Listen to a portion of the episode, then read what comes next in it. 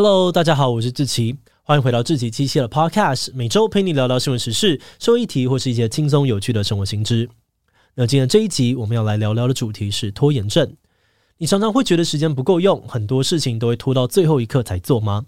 像是考试要念的书，平常一直没有看哦，等到考试前一天晚上才在熬夜啊，临时抱佛脚。又或者是开会报告要用的简报，一直拖到当天才慌慌张张的完成，结果就是报告的乱七八糟。拖延常常会对人们造成负面的影响，像是让人在心理层面上面感受到煎熬、后悔、自责，同时也可能让事情的发展变得更糟糕，导致更多的问题出现。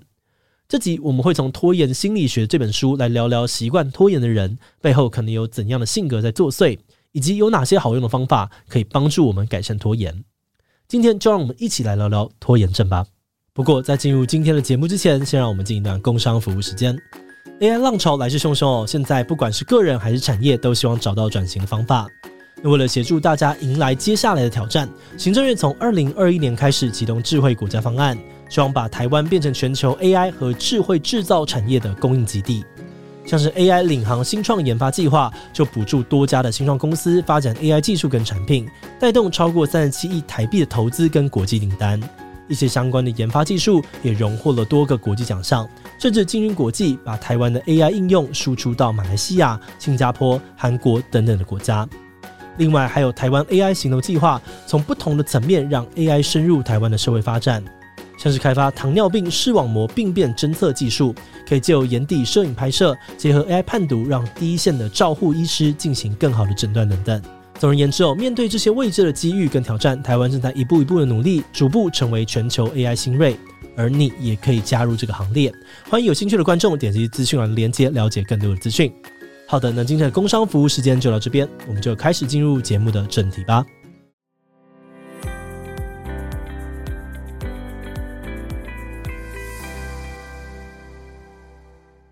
很多人都会把事情往后拖，但其实稍后处理跟真正的拖延还是有点差别的。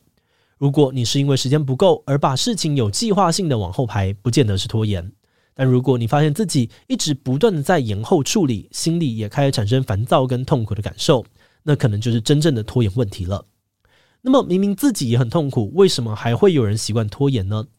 拖延心理学这本书的作者认为，哦，我们之所以会拖延，可能是因为对于某些事物或状态感到恐惧，而这样的恐惧又可以分成以下的五种类型。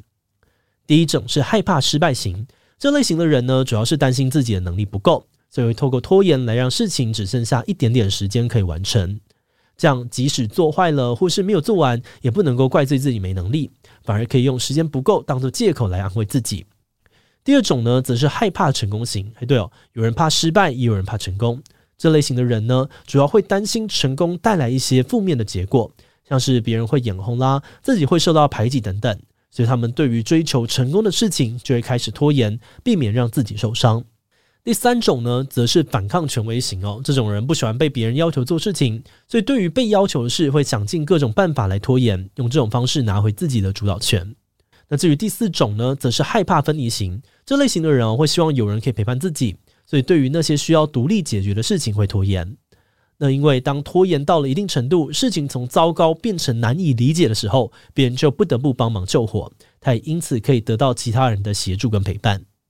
那最后第五种则是害怕亲近型。救人呢，跟害怕分离相反哦，他们主要是担心跟其他人太过亲近，会让自己感觉到不舒服或者是尴尬。所以，对于能够拉近人际关系的事情，会开始拖延，例如拒绝找人一起做分组报告，或是一直不去追求新恋情等等。这种就是作者提到的五种拖延人格类型。如果你也是个习惯拖延的人，或许可以先想想看，自己可能是对什么东西感到害怕。那话说回来，其实不管是恐惧啊、价值观，或是你的信念，看待事情的角度，多少都会受到原生家庭背景的影响。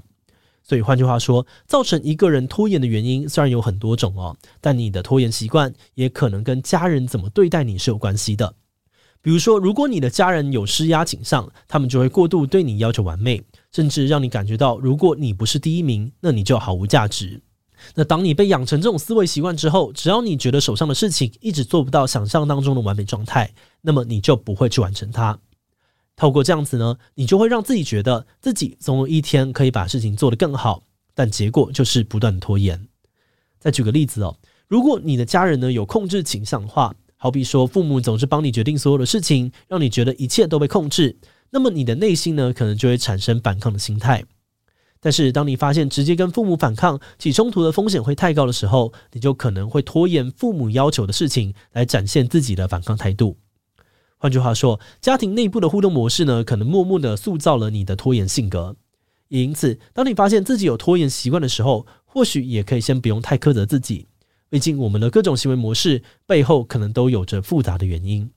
而认清这些原因呢，就能够帮助我们跳脱既有的观念，准备好自己的心情，开始帮自己找寻合适的解决方案。但当然啦，拖延的原因也可能来自于一些难以控制的生理因素，像是忧郁症跟注意力缺失症等等，都可能让人产生拖延行为。那如果你是遇到这类型的情况，就可能得寻求专业的医疗协助喽。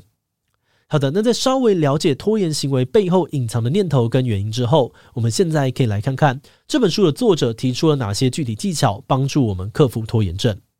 作者提到，缺乏可以成功的信心是导致一个人容易拖延的主要因素之一，所以我们需要帮助自己建立出可以达成目标的自信。方法之一呢，就是要把任务的目标拆解成可以具体执行的步骤。这样你才能够一步一步的慢慢完成它。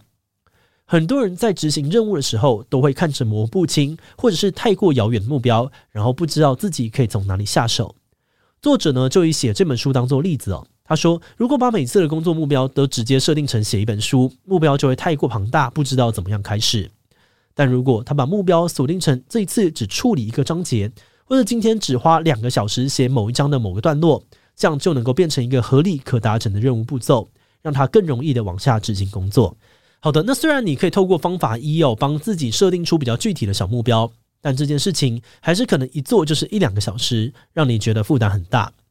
所以作者建议你可以在每次启动任务的时候，先找出一个可以在短短几分钟内就完成的一个小动作，然后优先处理完这件事情。这样你就能够在一开始建立起一个有执行力的成就感，以及明确的意识到任务的进度有被推进。这就能够帮助你更有信心的往下继续执行。诶，不过有的时候单靠自己孤军奋战哦，可能还是很难克服拖延症。所以作者建议你也可以尝试运用外部资源来帮助自己。其实有些任务本身并没有你想象的那么困难，它反而是跟你内心的恐惧、焦虑有关，让你对于任务产生反感。所以你要想办法让这个看起来很讨厌的任务变得比较好上手处理。那关于这一点呢，寻找伙伴就是一个不错的方法。例如，你可以找同伴一起跟你做某件让你厌烦的事情。伙伴彼此之间的陪伴呢，会让你觉得自己没有那么的寂寞。同时，也可以善用同伴来监督自己的工作进度。作者在书中提到一个案例是，有一群人呢很讨厌报税，所以每年三月都会举办一场聚会。参与的人会携带笔记型电脑，还有装满单据啊、支票、文件的箱子，然后大家开始一边抱怨一边报税，不知不觉哦就能够把这件讨人厌的工作给搞定。而另外一个方法呢，则是做出公开的承诺。你可以公开跟大家说你要做什么，打算什么时候完成。而这种公开的宣誓，可以让你对目标更加的认真重视。甚至如果你周遭的人知道你的目标计划，还有可能在某些时候帮忙监督你履行承诺。比如说，当你跟亲友宣誓要减重五公斤之后，下次你在饭后准备吃甜点的时候，家人就可以适时的阻止你。除此之外呢，作者也有分享一个叫做 Stick K 的网站哦，它可以让你在上面做公开的承诺，还可以拿钱去赌自己能不能够完成目标。那如果成功，你就可以把钱拿回来；如果失败，网站呢就会帮你把钱捐给慈善机构。这些呢就是借助外力资源来提高自己行动力的方式。但如果你觉得这样子很麻烦，或是不喜欢跟别人有这么多接触的话，你也还是可以靠自己建立出达成目标的动力哦。作者指出，哦，拖延的人常常会因为罪恶感而不敢好好的享乐，但其实适当的奖励自己，反而能够让自己更有动力去完成任务。你可以把任何喜欢的事物都设定成奖励，例如看电影啊、看小说，或是安排周末去爬山等等。不过，作者也提醒我们，最好是在完成任务之后就马上给自己奖励，因为这样子能够让你马上感受到正面的激励。而在这个时候呢，大脑会释放多巴胺，让我们感觉良好，而且会开始把负责完成任务的神经元网络连接在一起，这样你之后呢，就更有可能在产生不断正向的循环。另外，作者还提到，我们可以运用瑞士乳酪时间管理法，帮助自己更有效地利用零碎时间来推进任务。这个方法的核心概念呢，就是不要等待很长的一段空档再来做事，而是要善用各个零碎的时间，东做一点，西做一点，在不知不觉中把事情完成。就好像呢，你在一个大任务上面戳很多的洞，而你可以利用各种琐碎的时间来处理这些洞。比如说，如果你有项任务，估计要花十个小时才能够完成，那你就不要期待出现十个小时的空档再来做这件事情。而是要先看看它能不能够拆解成很多个小动作，然后当你发现生活当中出现一些零星的空档时间，就可以执行这些小步骤，慢慢的推进任务。使用这种时间管理法的好处是，因为执行任务的时间很短哦，可能只有十五分钟啊、五分钟，甚至是一分钟，所以你不会觉得做这件事情永无止境，充满痛苦。而且因为你是自主决定，只在这短短几分钟内呢做某个小任务，所以你会觉得自己好像对于生活啊、时间都更有掌控感哦。节目的最后，也想来聊聊我们制作这集的想法。今天透过《拖延心理学》这本书来讨论拖延的问题，是希望可以帮助大家改善拖延的习惯。不过因为时间的关系哦，这集只能够分享几个零星的策略跟方法。书里面其实还有提到不少别的应对方式。如果你想要好好的克服拖延这个老毛病，可以再去把这本书找来看看哦。那话说回来哦，根据我们的经验跟观察，很多人常常会拖延的东西，都是重要但不紧急的事情。因为这类型的任务呢，通常一开始都不赶时间，所以就会一直被我们放着不动。但等到距离死线的时间很近了，它就变成一个重要又紧急的任务，开始火烧屁股。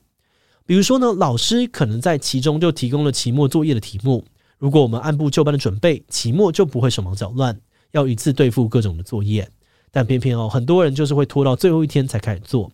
而另外呢，也有一些重要但不紧急的事情，是需要有毅力持续去行动的。像是维持良好的运动跟生活习惯，如果你一直不去从事这类的活动，等到身体出状况了，就又会变成一个重要又紧急的问题。这么觉得，在生活当中有意识且慢慢推动重要但不紧急的事，才不会让我们的生活常常陷入一团混乱。最后，这集的计划里又呢，也想要跟你分享一下他自己的实际经验。李友觉得，每次启动任务的时候，如果都先告诉自己专注十五分钟做这件事，因为可以预期很快就结束，所以大脑就比较不会抗拒。而且，当你的身体进入工作状态之后，你就会能够有更好的状态去延续下一个十五分钟执行任务。我们在这里呢，也非常的推荐你可以试试看这种克服拖延的方法哦。好的，那我们今天关于拖延症的介绍就先到这边。如果你喜欢我们的内容，可以按下追踪跟订阅。如果是对于这一拖延症，对我们的 Podcast 节目或是我个人有任何的疑问跟回馈，也都非常的欢迎你在 Apple Podcast 上留下五星留言哦。那今天的节目就到这边，我们就下集再见喽，拜拜。